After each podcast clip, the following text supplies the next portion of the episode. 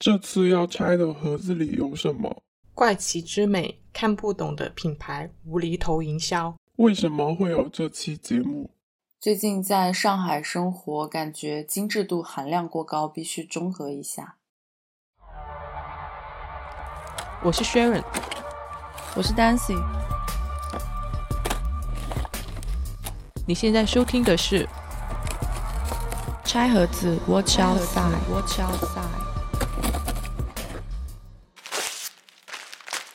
我们先来解释一下本期我们要讲的这一个怪奇之美，或者是说怪奇风格吧。怪奇之美呢，就是一种大多数人看了会觉得难以接受，甚至脱口而出“神经病啊”的这一种美。但是与此同时，另外一部分又会觉得这确实是美德的这种东西。然后在这一个怪奇之美的范畴里面，其实会有各式各样的一些风格的呈现。我们可以先来介绍一下涉及本期话题的几个概念。首先可以说的就是土库风格，那知名代表品牌就是 Balenciaga。我们在 Box 零零三那一期呢，其实有讨论过他去年出圈的一个代表作，就是被全网群嘲的一个山水画情人节的广告。嗯，但其实土库风格的话，它会比 Y2K 要泛一点吧。他们的概念其实会有一些交集，我觉得 Y 二 K 应该算是土库里面的一种。嗯，其实土库啊、Y two K 啊，还有千禧年这一些都比较嗯接近，或者是会有一些重叠的部分。但是 Y two K 它可能是现在最主流的一个非主流审美里面最主流的一个声量或者说关注度还挺高的。嗯，对。那 Y two K 其实它代表的也就是千禧年。那个时期流行的一个审美体系，比如爆炸头啊、蓝色眼影啊、厚底鞋、低腰喇叭裤，在千禧年那个时候是全球流行的。但是呢，在后来的一个呃审美体系当中呢，千禧年是被称为时尚灾难的一个时期。嗯，所以会在现在看来，它就会被归为古怪的美这一个范畴。对，其实，在 Y2K 的这个。这个风格概念里面有可能有两个比较关键的点吧，一个是千禧年，一个是计算机。Y 克的元素，它其实一般会把这种数码、电子、计算机都纳入这种穿搭风格里面。例如，它会用一些比较有金属质感啊、亮面皮革，或者说反光、透明之类的一些材质，还有 PVC、镭射材质这一种，然后会用一种非常鲜明、高饱和的一个用色。跟去呈现这种活力，例如糖果色，还有这种就是闪闪发光的这种服饰，所以它看起来天然带有一种塑料的廉价感。嗯，对，塑料感很重。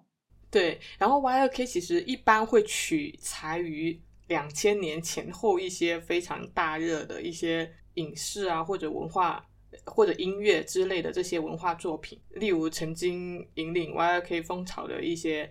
明星就有大家熟知的 Michael Jackson 啊，小甜甜布兰妮啊，然后王菲啊这一些，然后国内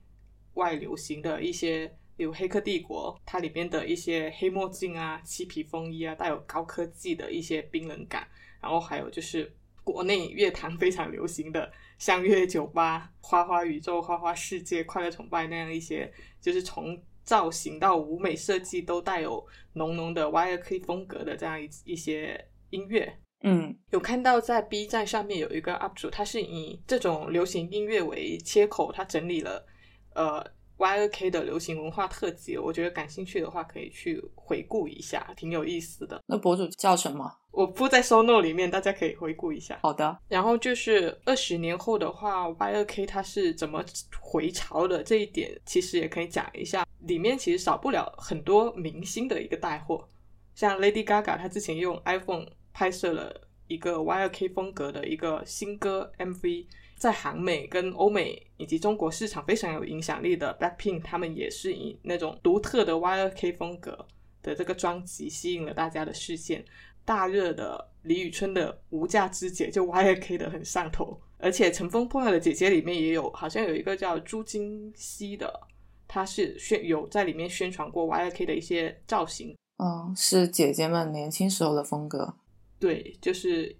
一股复古回潮风。刚刚说到那一个计算机元素，其实就可以联系到另外一个回归怪美风格，就是之前在 P 图软件里面有大火过一阵的蒸汽波风格，因为也是很多千禧年时代的元素嘛，包括刚刚说到的一些老式电脑的那种故障数据图啊，还有低保真的那些音乐采样，以及非常赛博感的日本东京那种都市画面，还有美少女战士这一种复古的日本动漫贴纸的元素。之前有一个。表情包系列叫彩虹猫，不是也蛮流行的吗？它也算是蒸汽波风格的一个表现形式。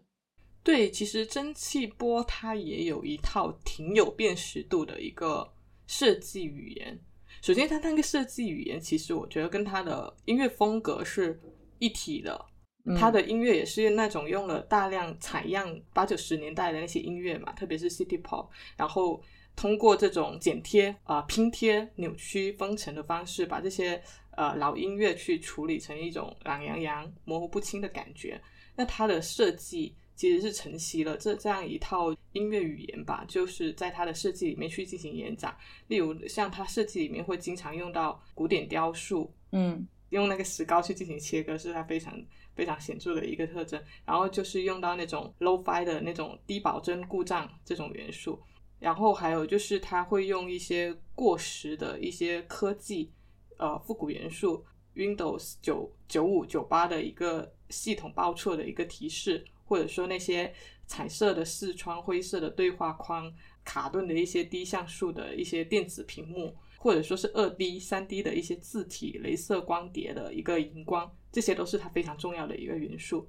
然后还有另外一个就是赛博朋克。这一个就很有这种强烈的反乌托邦或者说是悲观的呃主义的一个色彩，它会关联一些生化人啊，还有虚拟现实啊、后现代状况这样一些主题，那种迷幻的流体渐变，就是它通过这种对比色红蓝渐变效果，营造出那种荧光的感觉，然后用这种刻意扭曲的混合颜色来传递出这种不真实感，嗯。然后看起来就是有点纸醉金迷、奢靡美好，但是又危机四伏那种感觉，表现一个很迷幻的气氛。嗯，其实蒸汽波还有 Y Two K 以及土库，它整体都是差不多都是千禧年左右的那一个复古的呃感觉吧。它整体表现的都是在那一个时期下面，特别是日本，它在这个泡沫经济时期下面的那一种很。大繁盛啊，然后对未来的一个极极度的乐观精神，一种灯红酒绿的虚假繁荣的感觉，以及一种技术乌托邦的这种展望感，其实和我们现在所处的这一个时代会有一种契合。对，就是某种精神内核上面可能是会有共鸣的，但是我又觉得不太一样。Y Two K 那种。Y Two K，我觉得它里面的乐观精神可能会更加更强一点。对，它是处在一个新旧交替的时期，然后呈现出来的那种精神面貌，就是只要你打开当时的那些文化作品，我觉得是能够感受到那种扑面而来对未来无限美好的期蓬很蓬勃向上的一个生命力的。因为那是一个互联网还没发展起来那个年代，然后这些东西也都没有经过很强的一个滤镜的修饰。就是它虽然粗糙，但是有一种非常真实的、积极的、原始的生命力量。嗯，对，我觉得这种这种层面的一个感觉会更加强烈一点。然后，以上我们刚刚说到的这一些风格，包括土库，也就是 Ugly Beauty，以及 Y2K 蒸汽波风格等等，我们都可以用一个概念来去把它进行概括，就是台湾的一个注音发音叫做“腔”，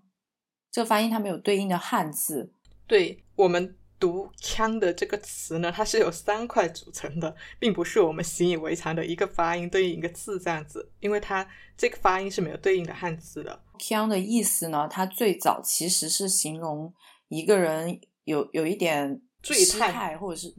疯疯癫癫的那种样子。对，其实从广义上来说，无论人、动物或者物品，只要有符合这种。呃，有点醉态的感觉的，就喝醉酒的某个特征的时候，都可以用“腔”来形容。它其实是一个比较泛的词。例如，你可以说你喝酒喝上头了，可以说整个人都喝腔了。在处在一个很很开心、很嗨的状态，可以说你看起来很腔。嗯，它其实是一个比较中性的词，没有明显的一个褒义或者是贬义的倾向，而且可以形容一切的事物。对它现在其实是有点被引申出来，用来泛指一切比较无厘头的事物。腔美学这个说法，其实更多的是在台湾媒体里面流行，用来形容一些怪怪的美感风格。嗯，把它转换成我们能够理解的一些词，可能就是无厘头啊、奇怪啊等等。但是我觉得“腔”这一个词就比较言简意赅。这种风格整体上面，它可能会有一种就是在传统的美感标准之外的怪奇风格，但同时它这种。怪或者奇又不仅仅是俗气的，它往往是因为抓住了某个点，然后拥有一点潮的特质，能够成为某种潮流或风尚的这种感觉。嗯，对。所以说到传统美感之外的怪奇的话，我们可以讨论一下传统之美和怪奇之美，他们这两者之间的一个对比。你心中的一个传统审美是什么样子的？或者说，如果你去概括一下传统审美，以及你去想一下它。最具代表性的一些传统审美的事物或品牌应该是什么样子的？我觉得传统审美这个概念还是比较偏那种大众都能接受的、主流的，然后舒视觉舒适范围之内看上去很和谐的那种美感。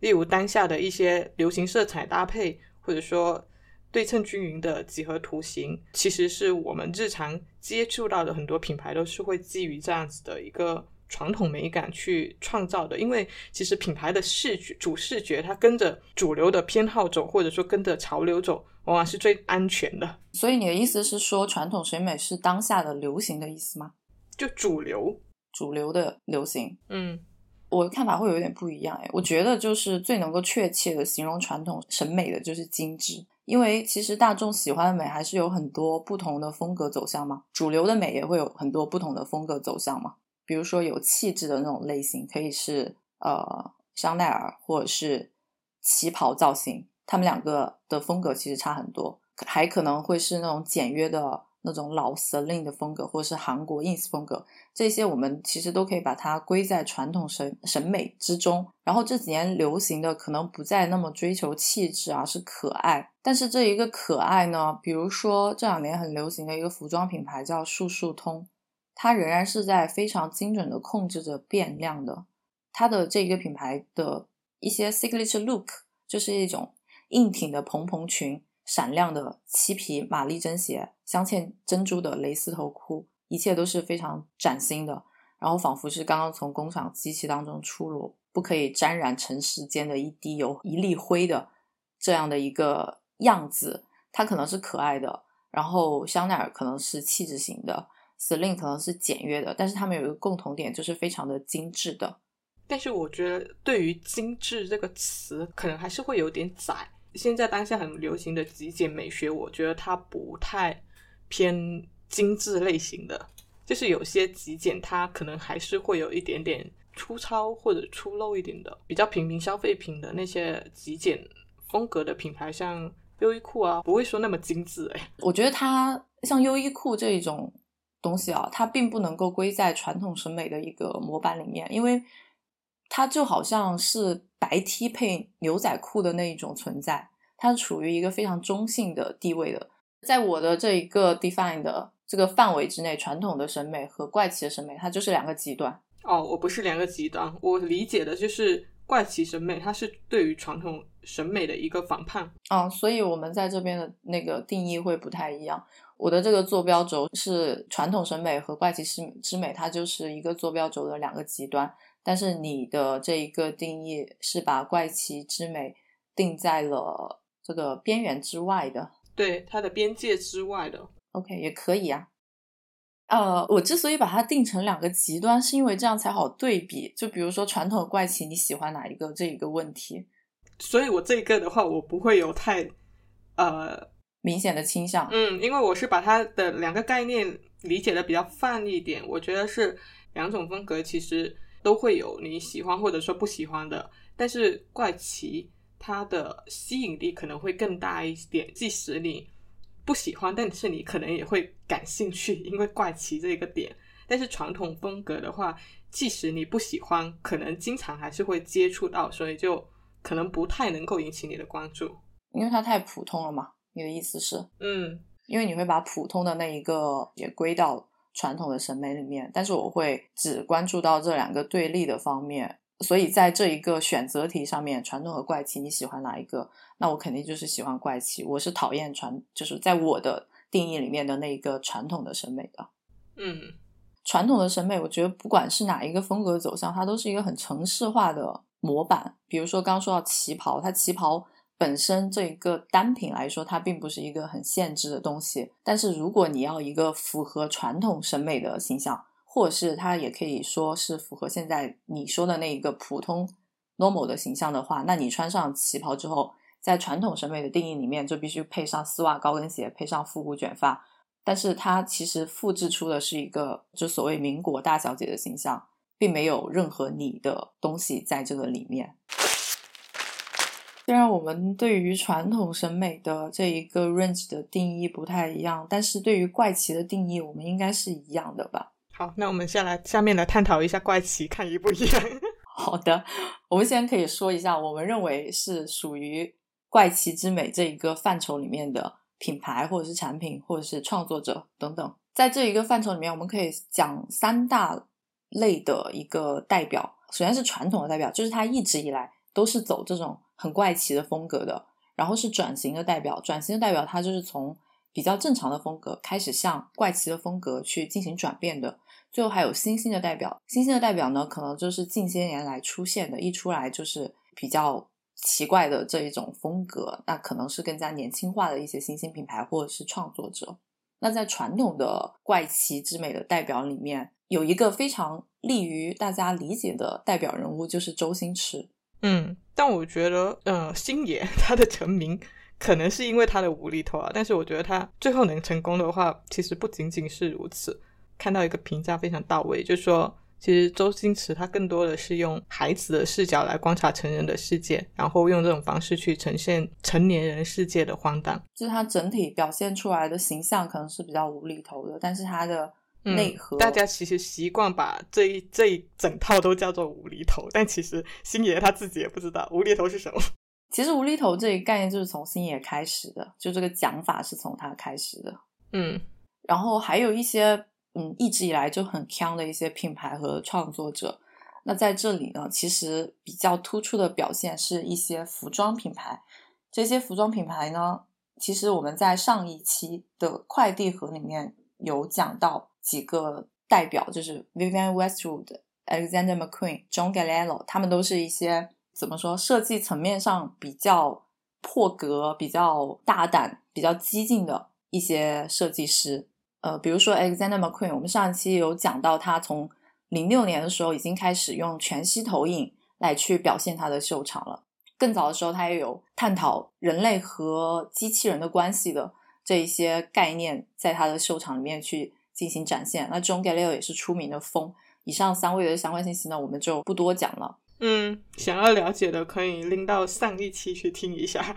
我们的快递盒。对，还有一个可以补充一下的一个设计师呢，叫艾尔莎。夏博瑞利，我就简称她夏坡女士好了。为什么想讲她？因为她其实在我看来是和我刚刚所提到的那个传统审美是比较对立的一个关系。她的这一个巅峰时期就是上世纪三四十年代，和香奈儿女士是分庭抗礼的一个状态。但是香奈儿呢，它其实是一个更能让大众接受的一个比较简约的风格嘛。嗯，下坡的设计就。讲究两个字，浮夸。死亡芭比粉，对，死亡芭比粉。而且它和达利啊、毕加索这一些比较先锋的艺术家的关系很好。你想一想看，达利他的各种超现实主义，大概就可以脑补下坡的风格。其实他也某种程度上也算是开创了这种时尚产业跟艺术家的合作。对。对他们做过一个龙虾裙，就是非常有名，因为温莎公爵夫人穿过，就载入服装史的那一种。还有各种立体骨骼的裙子啊，呃，高跟鞋帽啊。对，它好像就是这一季的高定很出圈嘛，就是因为它这个其实是把那个他之前那个骨骼裙延展成现在的这种腹肌裙吧。对的，肌肉铠甲。对对，就致敬它以前的经典。今年的那个高定系列其实。就是有很多件上衣描绘出上身的一个胸肌以及腹肌的这样一个形状，但是它的颜色可能是非常女性化的那一些芭比粉的颜色，然后很闪亮的那一些材质。啊，其实这个品牌好像中中间有停过很长一段时间嘛，然后它是一个品牌复兴的一个状态。这一季其实是对它之前很多这种元素的重新利用。嗯，二战之后它的品牌有没落过，在一四年才重新开始开那个时装秀，现在是属于 TOS 集团旗下的。它的一个特色就是在于它表现了一种很超现实主义的意味嘛，它没有像一些老牌的高定时装屋一样。去追求那种很梦幻华丽的那种女性的美，对，而是走了一个比较看起来反常规的、看起来非常冒犯你的这种路数。嗯，传统代表其实还有一个非常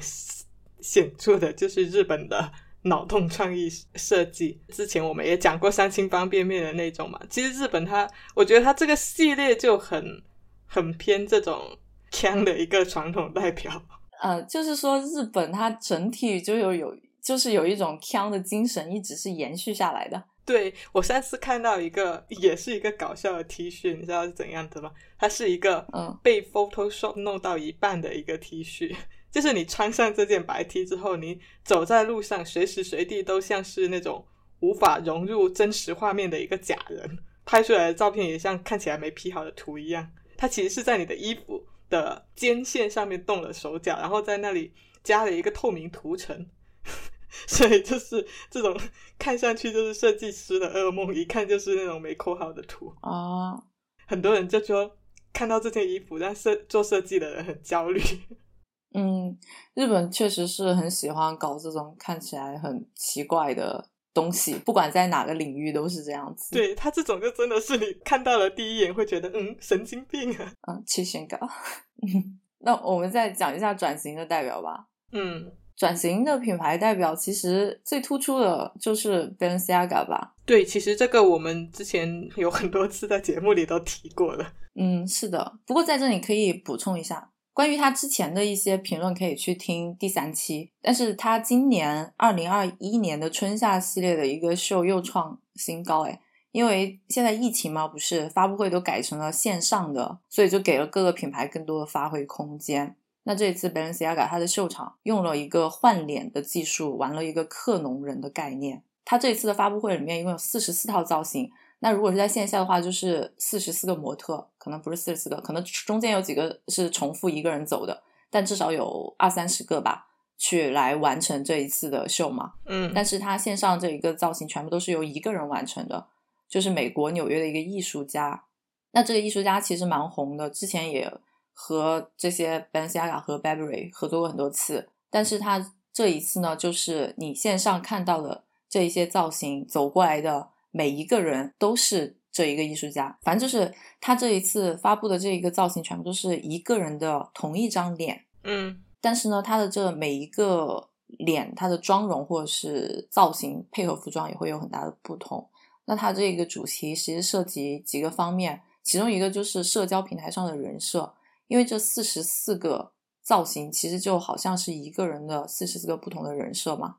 然后他秀场的观众都是穿着黑衣的人，举着手机对着模特来去拍摄，他其实既符合了当下的一个实际情况，那同时他看起来很像《黑客帝国》那种审查员的角色，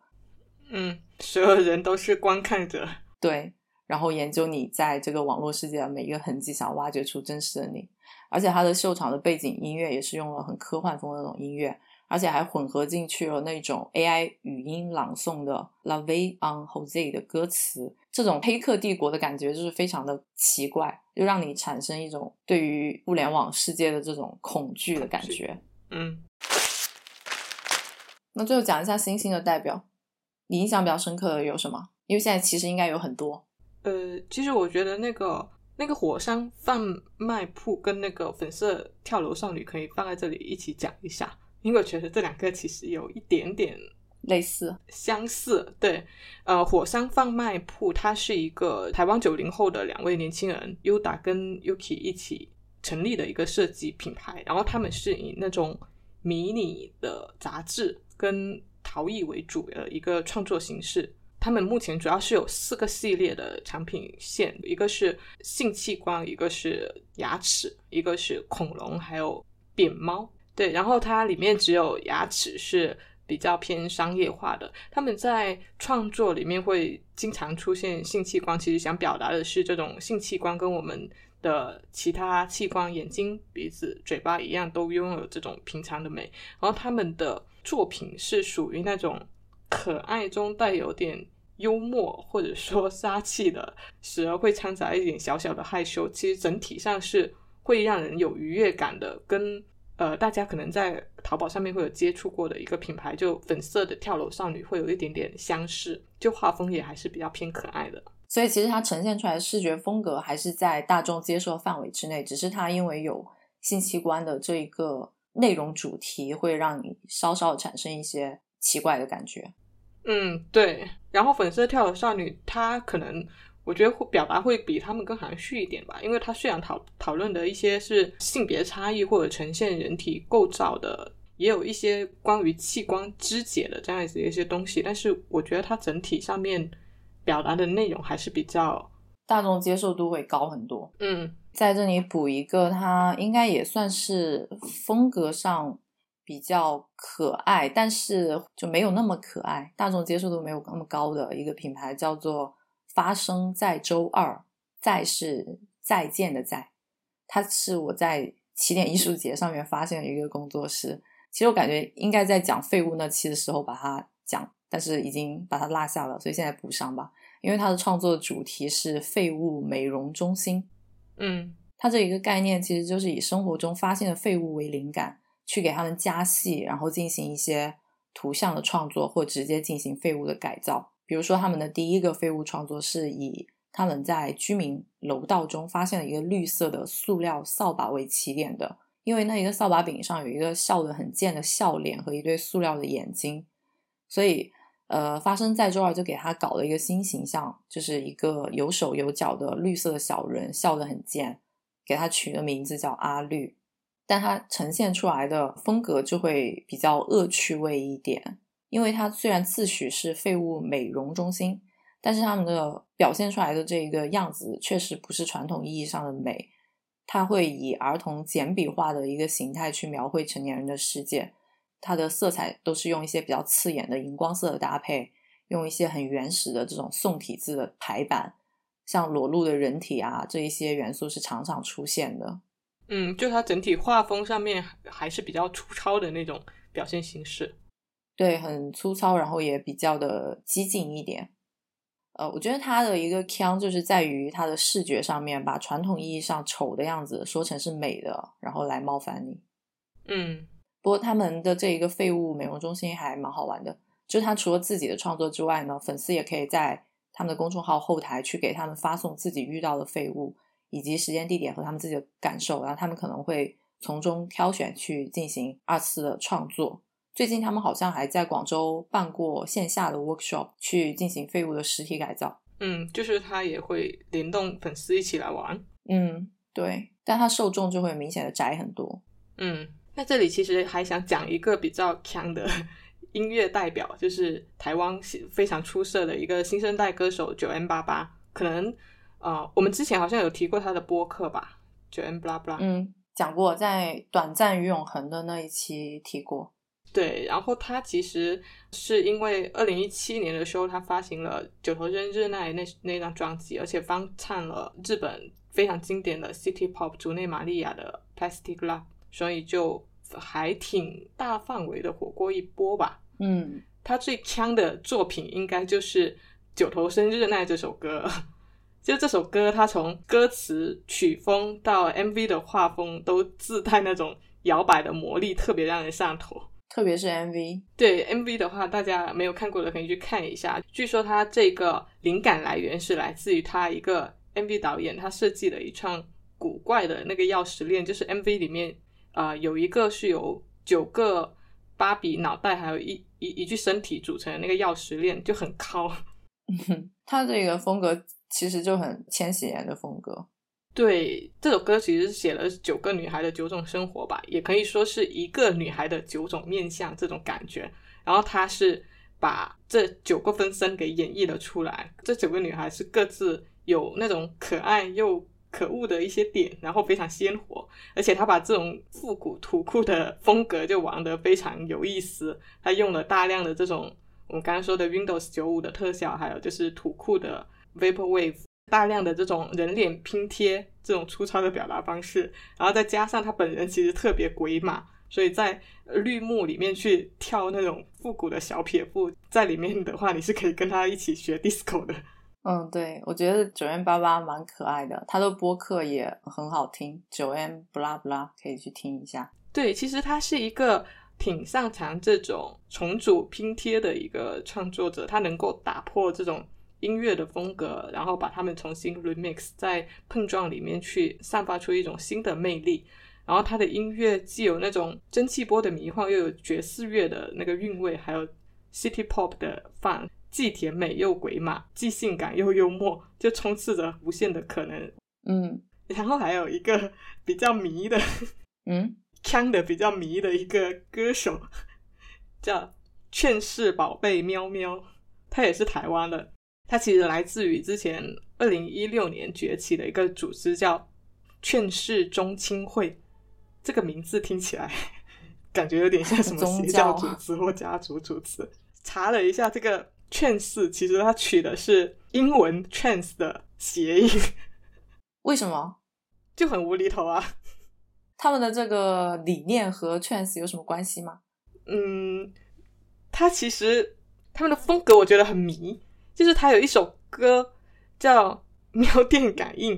当时在台湾火了一把，然后也成为台湾的一个洗脑神曲，就全岛年轻人一时之间广为传唱，然后 YouTube 的点击率也是高达四百多万人次的一种。就你乍一听，感觉好像是台湾版的学猫叫哦，但是好像又不是，就是它的曲风又是那种粗糙的电子音乐，然后歌词又带有一点。讽刺资本主义或文化现象的，可能比我们学猫叫稍微有一点点深度啊。我理解，就他的风格我觉得很迷。然后，但是他们他们是走那种比较卖萌的路线的。据说他们的演唱会现场前三排都是迷弟，就很有日本声优的那种路数。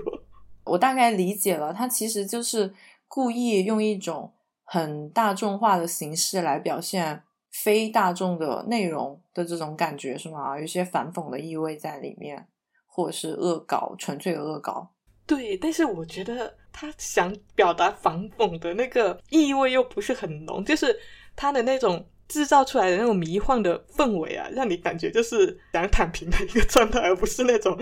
就不是很愤怒的那个状态。对，o k 理解。你说到这个，我想起来之前有一个德国的乐队。他有一首单曲叫做《木头》，我觉得和他的这个风格可能有一点类似，以木头这个元素为主题去进行歌词的展开，就是非常的听起来好像很没有营养的这种感觉。然后他的 MV 呢，就是是从电视购物开始的，有一点点讽刺的感觉，就是说这个物这个木头是厨具全套，只需要一件木头。其实他就是拿了一个很普通的木桩，然后说现在只需要比如说九十九美元即可获得。这么好用的一个工具，就是把一个很垃圾的东西说的很厉害的样子哦。但他们也是非常欢乐的那一个氛围，所以这种其实是有一种以消极的态度来进行抵抗的感觉，是吗？以积极的态度吧。对，就是他这种风格，我觉得其实还挺迷的。我看到的时候，我也不知道怎么把它归类好。就是你难以分辨他到底是想，他到底是在那里纯恶搞，还是想表达点什么？嗯。可能也有可能就只是纯恶搞吧。我看德国那个乐队，他们是说他们没有什么其他的意思，就是在好玩而已，也不知道是不是真的。嗯，也有可能。那我再说一个，现在还算是比较知名的一个创作者或者是设计师吧，就是苏五口。我大概从二零一六年开始关注他。嗯，他早前的时候主要是通过在淘宝店贩售服装和鞋履来去承载他的创作的。他其实比较出名的就是他之前的那个 Fake 系列，对他和 Vans 合作也是因为这一个 Fake 系列。他的风格其实相对来说会比较含蓄一点吧，但确实也不大正常。但更多的可能会体现在概念上，嗯，比如他出圈的那个 Fake 系列，他是直接抄了 Vans 的鞋版，然后自己说这就是一个抄袭系列，因为它的鞋的那个后跟那里会直接印了一行字嘛，这款帆布鞋是抄袭某滑板品牌的，就是把自己抄袭公然打在大屏上。嗯，对的，这个系列就是后来引发了两个有趣的后续，一个是大家都知道 Vans 直接去找他合作推出了官方的联名款，嗯，另外一个是他的抄袭系列在淘宝被大量抄袭，很行为艺术。对，然后他就把淘宝抄袭他的这一些作为他的内容的一部分放到了他后面的一个展览里面。啊，你刚才说他很会玩转概念嘛？就之前他有去上过那个综艺《潮玩人类在哪里》，里面好像是要做一个 remake 的一个设计作品，嗯他就把从买这双鞋子到我穿这个鞋子的状态理解为 remake，然后他现场是拿了大小尺寸不一样的锅跟一个写着百分之一旧鞋跟百分之九十九新鞋的一个图纸作为对比说明，现场说是啊、呃把鞋子比作一个容器的话，它有大有小，形态都是一样的，只是尺度不一样，但是它们的属性不一样，就是碗是可以直接拿来吃的，锅是可装之前吃的东西的，更大的是拿来煮饭的。他觉得类这样类比的话，其实它的尺度是在改变这个东西的属性，所以把这个概念对应到鞋子里面的话，他觉得尺度小到一定程度的时候，也是一种改变。就穿过一次的鞋，某种程度上已经是他所理解的 remake。他就是很喜欢玩这一些概念，然后，但他在这种大众的潮流节目上面去做这样的一些表述，就是有被群嘲。嗯，其实不太对能被人接受，但是我觉得有意思啊，他这个挺有意思，他这个其实很营销思路。他最早的第一个鞋履系列就叫做 Unfinished 未完成系列，嗯，它是消费者自己买回去以后，根据自己的喜好去进行裁剪，然后才完成的。还有他做过另外一个类似行为艺术的作品，是和优衣库合作的，就叫做“请偷走这件衣服”。嗯他把自己做的衣服放在广州优衣库的货架上面，写了“请偷走这件衣服”，然后客顾客可以不用买单就直接拿走，这个是被允许的。我是觉得说苏口的这个腔就是主要在于他玩概念，和之前我们说那个视觉上面的腔就会不太一样。嗯，他的腔就在于大家觉得都不可以抄袭，那我就要抄袭；大家觉得买东西一定要付钱，那我就让你不付钱。艺术家的这种腔的代表，就是想讲一下倪瑞红的作品。其实我觉得倪瑞红的怪其实是有点从本土文化生长出来的一种怪，因为他他是自创那种仙女流的画风，然后从这种乡土元素里面去汲取灵感的神怪小说啊，传说中的圣女、恶女，或者说呃社会街头的善男信女，都在他的画笔之下被赋予了新的生命。影像拼贴也是他常用的方法，他是会从这种神神鬼鬼的这种呃图像里面去得到一个灵感，然后重组出全新的图像。他的作品《雪池好风光》是以红颜祸水和月经为主题的，然后他画作里面就是那个女生站在画面里面，她叉开腿站在一个底下镂空的一个断桥下面，然后桥下是一整个水池都变成了血池，他用这种形式来讽刺以前传说中女生难产时会被呃丢入血池这样子的一种民间现象。乡土气息比较重，对，有种就是借古讽今的感觉吧。最出名的作品是那个《仙女日常奇缘》，嗯它里面的话有一节是在颠覆牛郎跟织女的故事的，就是在他的奇想之下，织女是可以去网红店打卡喝下午茶，可以去接广告，可以唱着金曲《Sugar Baby Love》，然后有点故事新编的意味，用这种借古来写今的方式来体现当下的一些现象。嗯但是，我觉得他有点搞笑，就是他用这个仙女这个概念，为什么说是仙女而不是少女？他觉得仙女是更有责任去传递良善的，他希望自己的艺术创作本身是一种善的循环，有有点普度众生的那个理念，我觉得就很乡土气息。就是这个点让我想起之前台湾夜市有一个以普度众生为己任的阿弥陀佛节，不知道你们关注这个？阿弥陀佛吗？对啊，就是他每天都在台湾夜市那里练阿弥陀佛，然后以这种方式去普度众生，是一个台湾夜市非常典型的一个现象，大家都被吵死了。但是这几年出现一个很奇怪的现象，就是很多 dancer 或者 rapper 都会去找他，然后在他面前随机 freestyle 去尬舞一段，放在网上作为一种鬼畜的作品。好吧。所以，我们刚刚说到的这一些创作者或者是工作室艺术家，他们做出来的这些东西，其实都是让市场感到震惊，甚至会略有不适的一些作品。呃，表现出来样子风格会不一样，但是冒犯可能是怪奇之美的一个共性吧。对。那我们可以再讲一下，在实际的商业社会当中。这些怪奇的风格，他们大概会是怎样的？首先可以介绍一下大家比较熟悉的一个品牌，就是咸鱼。他们在今年其实有大量的去做了一些比较偏无厘头风格的一个营销。最新的一个呢，是在前不久过去的五二零上面，他们做一个咸鱼耳机相亲节，就是大家都知道蓝牙耳机是最容易丢失的单品，而且还经常丢一只。对，所以就会有很多人手上剩一只左耳的耳机，或者剩一个右耳的耳机。其实本来就有很多网友呢，在闲鱼上去求购单只耳机，或者是卖单只的耳机，这样你就可以重新把它们配对起来去使用。嗯，就是他在五二零搞了一个配对相亲节目，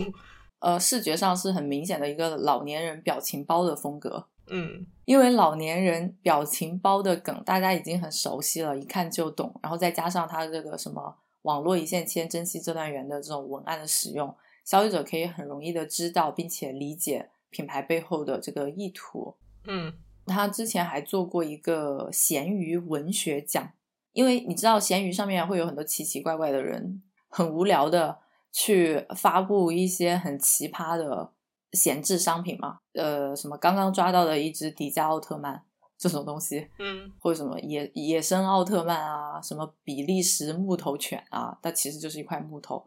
然后标价是标的很离谱的那种价，配上一本正经的胡说八道这种文案，它就是纯粹为了好玩而去发布的这样一个商品。嗯，那闲鱼它就挖到这个点，做了一个闲鱼文学奖，让用户投稿曾经在闲鱼上看到或者创作过的。这一类的东西，其实就是发掘散落在互联网各个角落的一些民间作家，去与用户进行一个互动。它也是比较明显的一个神经病的海报文案。它文案是这样的：咸鱼文学奖隆重开启，世界文豪，然后下面放一排世界文豪的头像，是什么鲁迅啊、李白啊、莎士比亚什么什么的。君不知情，就是走这种嗯恶搞风格的，也是很明显的。我觉得它好的点呢，就是在于。主动的发掘到它平台上面已经存在的一些很无厘头的东西，然后把它拿出拿出来去进行放大的营销。嗯，平台的 UGC 用的很好。嗯，对的，而且效果也还不错。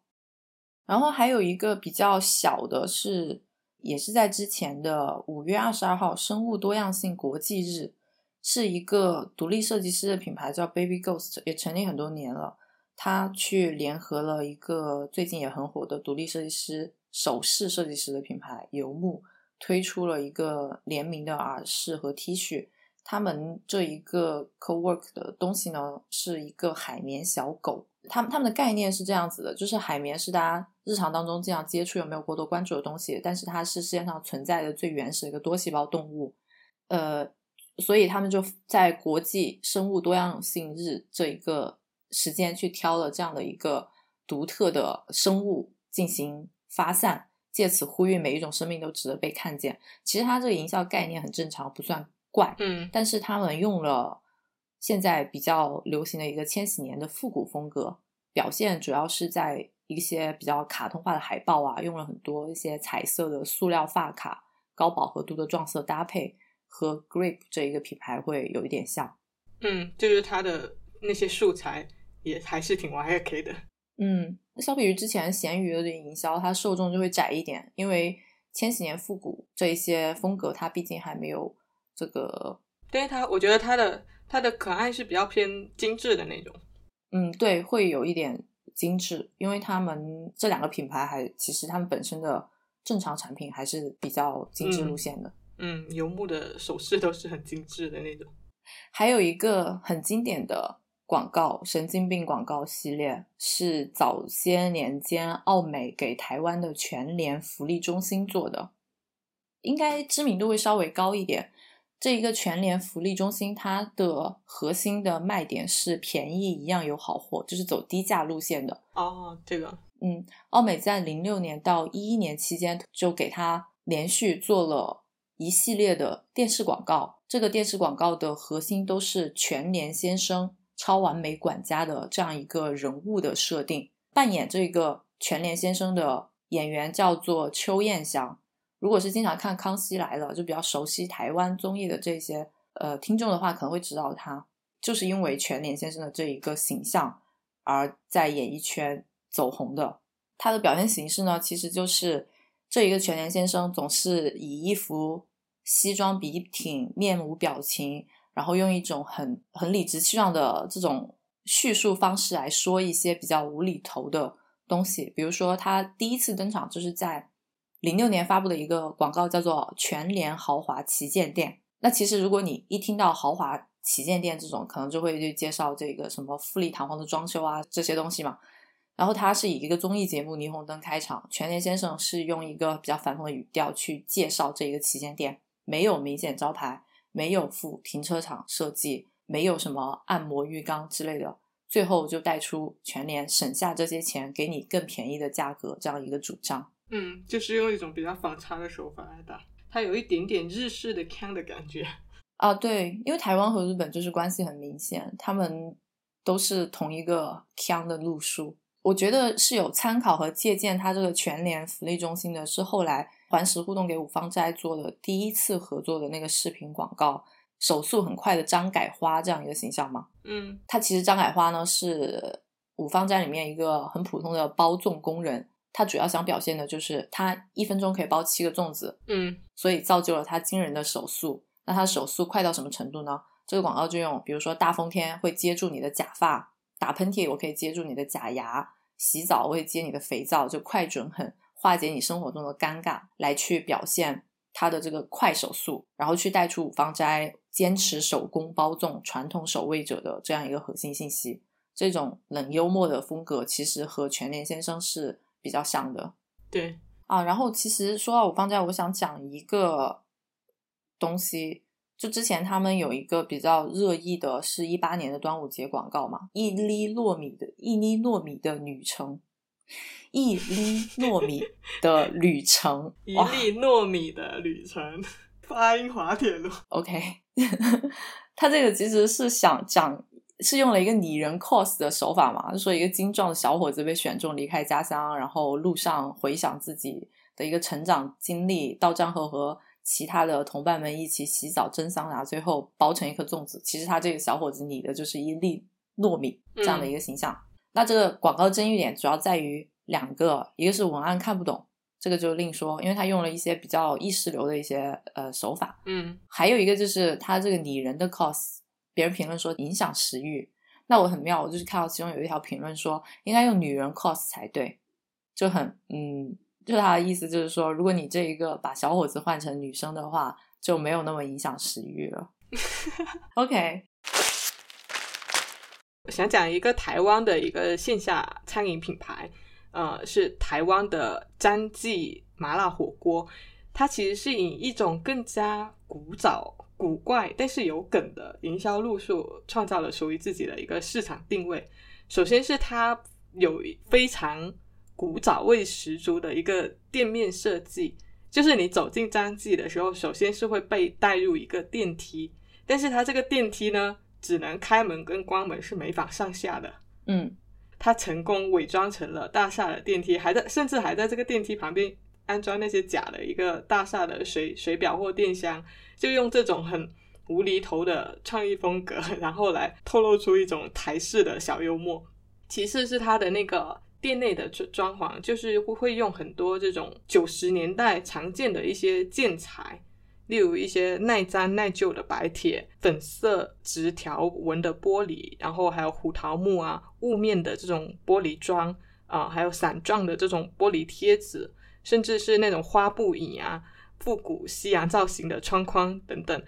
并且它最店内最具标志性的就是它的流明天花，是取自啊、之前曾经风靡全台的一个时髦舞厅的元素，然后呃辅以这种白光的照射，营造出这种九十年代台湾味的这种视觉。它相比呃当下美其名曰复古的一些网红店设计是有点不一样的，因为我觉得当下有很多网红店设计，它是搞得很精致的那种复古。但是它这种复古设计风格是力求那种真实的古早感，就他们提出来的设计需求也是想要一种很台湾的感觉，但是又不能表现出设计感，要全白光。嗯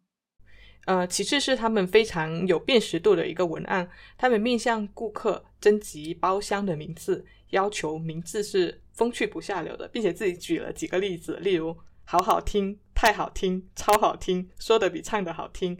耐心倾听、莫名其妙的话语我不听我不听、小贾斯汀，就是这种风格的一些无厘头的文案。感觉很适很适合用来给播客节目做广告语啊。对，然后他们的他们的春联贴纸呢是用呃四种辣，因为他们是那种麻辣火锅嘛，他用四种不同的字体来表现它这个辣的程度。大辣是用那种肿得发烫的古印体，中辣是用长得蛮帅的辣的仿宋体，小辣是用那种被辣到的可爱的少女体，微辣是那种没有感觉、没有任何感觉的楷体。而且他们的宣传物料就是在各种邮购或者言情小说、呃《仙剑奇侠传》里面去取材的各种古早酸甜苦青春回忆，无所不用其极。例如什么呃，坏坏总裁我不爱，我爱詹记大梅乌苏啤酒。然后宠坏你也无妨，宠你就是为你点一瓶詹记大吉乌梅啤酒，再配上那种言情小说的封面，立刻就有那个味了。然后他们的海报也很有特色，就是它古早的海报可能就是会拼贴一版“为姑姑寻找有缘人”，做一波菇类的这种食材的营销，就很像刚刚那个什么姻缘一线牵那种风格。香菇的菇吗？对，然后还有推出外卖业务的时候，文案是中午有外带了，但外带的客人不能点歌，就是他他们堂食的话是可以点歌，然后外卖的客人不能点歌。哦，好的，奇奇怪怪的脑洞。推出套餐的时候是呃社会在走，套餐要有，那不是套餐，而是一段缘。就他的整个气质都从头到尾都是很贯穿的。嗯，而且开张的时候，他是把新店的那种地址，新店的那个地址隐藏在一段有点像 rap 的那种无厘头文案里面，然后每一段的首字连起来就是它的谜底：和平东路那边哦。还有个哦，对，然后他们还有自己的镇店之宝，养了一条鱼张红龙。三岁双鱼座，除了日常爱卖萌耍酷之外，他还是张记 Facebook 呃撰稿人、ins 博主，然后脑洞清奇，文笔巧妙，就还进行了一个人设运营。是个什么鱼啊？鲤鱼吧，好像是，好像是一条鲤鱼。啊，对，鲤鱼比较适合做吉祥物啦。对，而且鲤鱼它拍出来的那种风格就很 Y2K，不知道为什么，特别是它配上那种灯光有点霓虹的灯光，在 ins 上面的整个画风拍出来，就是跟它整体的品牌气质非常搭。嗯，因为原来早先那些海报上面都是鲤鱼嘛，嗯年年有余那一些。对对对，就很很过年的风风范。我觉得它这一个整个品牌的体系打造的很完整，用这种比较怪奇的风格，然后贯穿始终去进行一个营销，就很有记忆点。嗯，它这一个从 branding 开始一直到后面的营销都可以贯穿一个风格的，会比较少见，尤其是贯穿的是这种怪奇风格。对，我们说的这些案例，像咸鱼、游牧、Baby Ghost 这种选取在大众中间稍微知名度会高一点的这种流行，或者是当下比较流行的这种怪奇风格，感觉是比较安全牌的选择。嗯，对，如果是更有追求一点的话，就会有风险，但是呢，也有可能会变成经典，就是一个平衡吧。对，其实现在社交媒体上面会有一些博主会开始走一些逆流而行的这个路数，嗯然后去对主流的一些流行的东西进行反讽。比如我看到小红书上面它有一个垃圾话博主吧，叫做 BS 九十五，不过他现在好像停更了。他主要就是讽刺小红书炫富的这样的一个现象。哦，不是说小红书上面人均贵妇吗？精致的野餐风，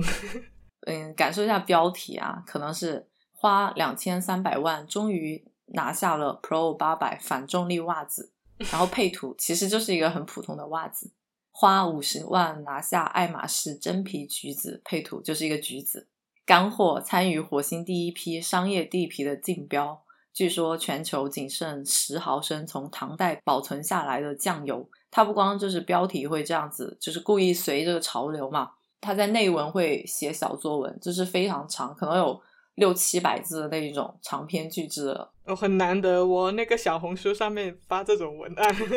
对啊，就是巨认真的再去践行它的这个东西。ins 上面也有一个，也掀起过一个，呃，有点是我们之前 ugly beauty 这个类别下面的，就是丑妆革命。它是由之前一个定居在柏林彩妆师兼活动家，然后他提出来的。他这一类的妆容其实看起来古怪奇妙，但也不是说非常新鲜，因为其实呃前人有玩过的也有不少，像之前啊、McQueen 他的那些风格的那些妆容里面，其实有很多都会用到这这样一种意想不到的比较实验性的妆容。嗯它之所以会成为呃一股新的潮流，其实主要是为了就是去反驳现在 Instagram 上面比较流行的、看起来比较精致美好的妆容，其实跟你刚刚说的那个博主他的理念是有一点像的。嗯所以他是在 ins 上面创建了一个话题叫 Ugly Makeup Revolution，在上面去分享自己的一些妆容图片，好像也是有开通了一个账号吧，用来收集一些就是，UGC 的内容。对，就是跟大家可以在上面分享一些相关的这种丑妆的一些案例，然后引发了三万多的一个用户的参与。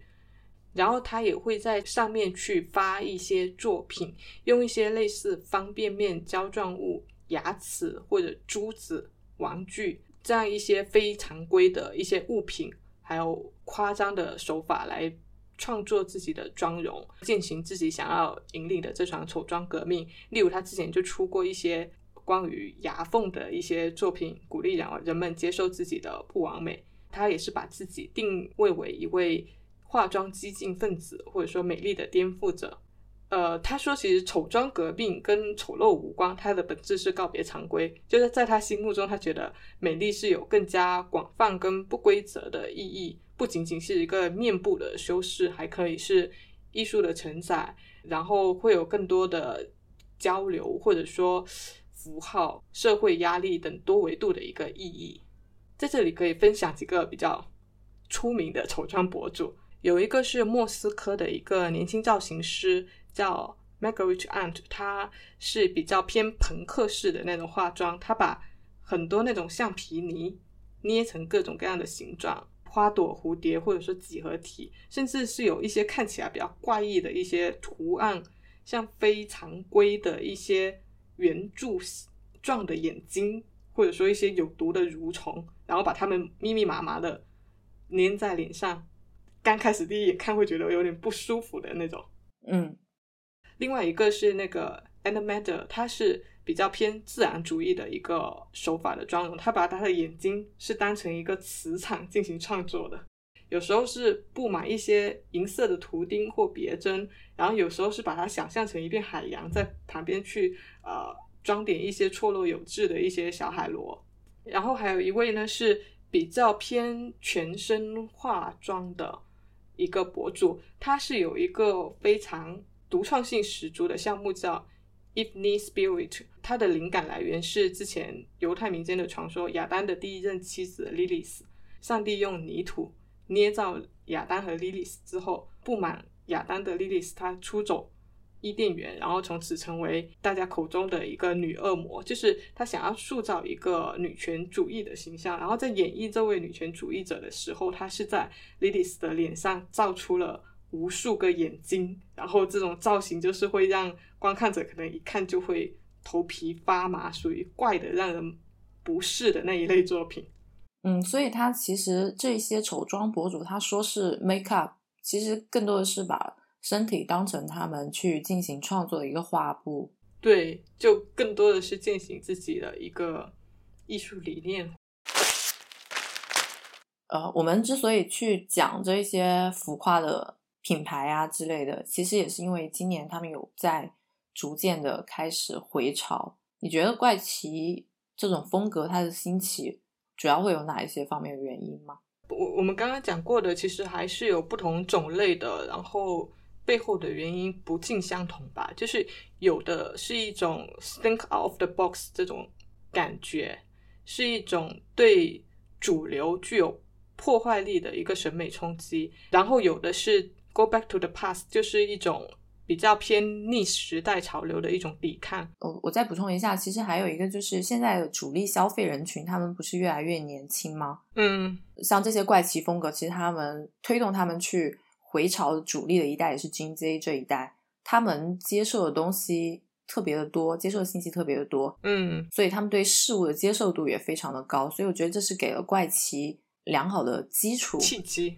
嗯，对，而且我们之前说那个怪奇之美的一些出现的呃背后的意图，可能很多都是为了去表现他们的一些态度嘛，嗯，那这些年轻人其实他们也是持续表达反叛态度的一个主力的人群，那只是这些反叛态度以前可能是表现为摇滚啊、说唱、牛仔裤啊之类的，因为这些元素其实在早些年间也是属于 Kong 的范畴嘛，嗯，但现在。已经被大众化了，所以现在我们所描述的这些 k a n，可能只是之前的摇滚换了一件衣服，然后新一代的人去穿上登台了。嗯，我们说下坡的这个粉色的肌肉盔甲，其实就是回击女性一定要有大胸，男性一定要有八块腹肌的这种刻板印象嘛。五颜六色的泰国塑料廉价的风格，也是对职场高级的这种西装革履的一个回击。嗯，就它背后同时是一代人的审美跟一代人的价值取向的一个变化。还有一个比较特殊的时代背景，其实是目前疫情的影响。这个疫情的影响会很奇妙，它经历了几个阶段。因为早前大家是因为被迫进行居家生活，不是推动了一波居家舒适风的潮流吗？嗯，就是很多家居服、卫衣、运动衣的这种潮流，舒适潮流。对，现在呢是。大家开始慢慢的厌倦了这样的一个居家舒适的风格，所以就需要转换胃口，从这种特别平淡的这种居家，去寻求一个更加华丽夸张的这种 revenge dressing 的感觉。因为长期以来大家的孤立、无现实社交这种平淡生活，所以华丽夸张的这种焦点服装就开始轮回。有一个数据是从今年一月份开始，有几个关键词，一个是。闪闪发光的 bra，它的搜索量激增了百分之一百三十七，珍珠羽毛发带增了百分之五十，金属质感增了百分之四十三。就今年大家非常的需要这些很抓马的东西，一种对于之前的平淡的一种报复性的追求吧。嗯。我觉得就是腔的话，无论是逆时代的复古，或者说是逆主流的创新，其实怪奇之美它是自带反叛气质的。它是一种跳出你你现有的框架，去寻找一种主流视线之外的一个美感或者创作思路。呃，我觉得美的冲突，或者说美的反叛、美的解构，其实都无关乎输赢对错。就在这过程中，最 real 的好奇心，最 real 的一个呃态度，才是这一切的关键。就是这种腔，我们觉得其实它还是会有一定的接受度的门槛的。但是无论你喜不喜欢的话，我觉得我们是需要这样子的怪跟奇的，也永远应该去保护这样子的一个创作空间，因为我觉得这是文化生命力里面非常重要的部分，是新兴文化产生非常重要的一个土壤。嗯，是的，而且其实。就大众他经历了一个震惊，然后慢慢接受、习以为常的这样的一个过程。嗯，原来一些被归为很 can 的东西，都会慢慢的被逐渐大家接受，可能就已经纳入了传统之美的范畴了。嗯，它这个事情呢，就是有两面性吧。一面是说明这一个腔它背后代表的一些意义可能已经被大众所接受了，但是另外一个方面呢，就是有有一个比较可怕的层面在于。这一个腔被大众文化所消解了，比如侃爷之前带起来的椰子鞋，刚开始出来的时候是被评价为很奇怪的一个东西嘛？嗯，就他最后反而是被消费主义的所收编了。对，最后反而被被大众所接纳，然后被符号化成为一个很大家要去追捧的东西。嗯，就是在大街上或者说在小红书上面，大家慢慢的从一众的 slim 的女孩变成了一众卡戴珊女孩，可能之后又会变成一众的 Y2K 女孩。怪奇之美的意义在这个时候就被消解了，传统之美的外衣从 A 走向 B，但是传统的内核并没有改变过，就是一个腔在大众化进程中的一个两面性。而且，其实对于 Y Two K 的话，我有一个疑虑，就是如果在我们二零年代这个年代的话，大家如此大范围的去追捧这种。Y 二 K 年代的一个审美的话，那在我们这个年代，我们到时候留下来的审美又是会会是什么呢？就是我感觉大家重新用了一个之前的审美，那其实这个年代的东西不是就是被消解了，而是有点被怎么说呢？重复的，对，有点重复，但是淹没了这个年代该有的一些新的东西的感觉。嗯。但是其实我们可能我们现在这个年代也有发展出来独属于这一个年代的东西，只是还没有被放大。嗯，就是它还是有机会在新的东西下面去交融出新的魅力来。是的，最后最后想说一点，就是其实我感觉大家对怪奇之美“腔”这一个概念会有一个误解，因为大家基本上都知道，这个人看起来很腔，就等于这个人具有一定的反叛精神的。这样一个等号，大家会这样子画，所以会把一切反叛的元素自动的对对号入座。比如说，如果你的穿着比较强，大家会觉得说啊，你是不是一定经常去夜店的？你是不是一定很能喝酒？你是不是一定是一个情场海王之类这种排列组合？就刻板印象呗。对，但是其实穿着或者是你的外形和你的生活方式，并没有那么多的模板。嗯，它不是套模板的东西。怪奇，它只是为了抛开被定义，而不是从一个定义走向另外一个定义。而且有的时候，我也会觉得说，通过一个方面去把一个人来定性，可能是人类的一种很懒惰的、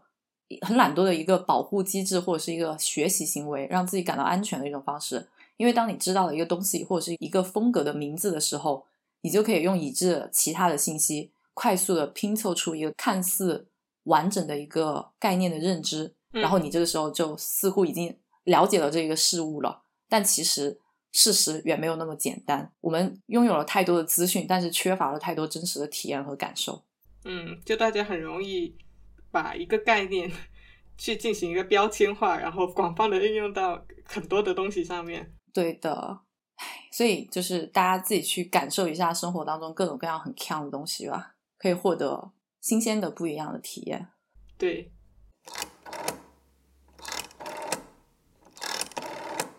Hello，你正在收听的是由 Dancy 和 Sharon 主理的播客节目《拆盒子 Watch Outside》。如果你喜欢我们的节目，可以去苹果播客给我们好评，让更多的人听见我们的声音。也欢迎到我们的便当盒进行打赏支持。更多互动方式以及我们节目中提到的所有信息的详细补充，都可以在节目的 show note 中找到。我们的固定网址是 watch 横杠。Out 横杠 side dot com，欢迎到这个地址来找我们玩。我们推荐你在苹果播客、小宇宙、Google Podcast 等泛用型客户端收听，也可以在网易云音乐、QQ 音乐、喜马拉雅等平台找到我们的节目，搜索“餐盒子”即可。感谢您的收听。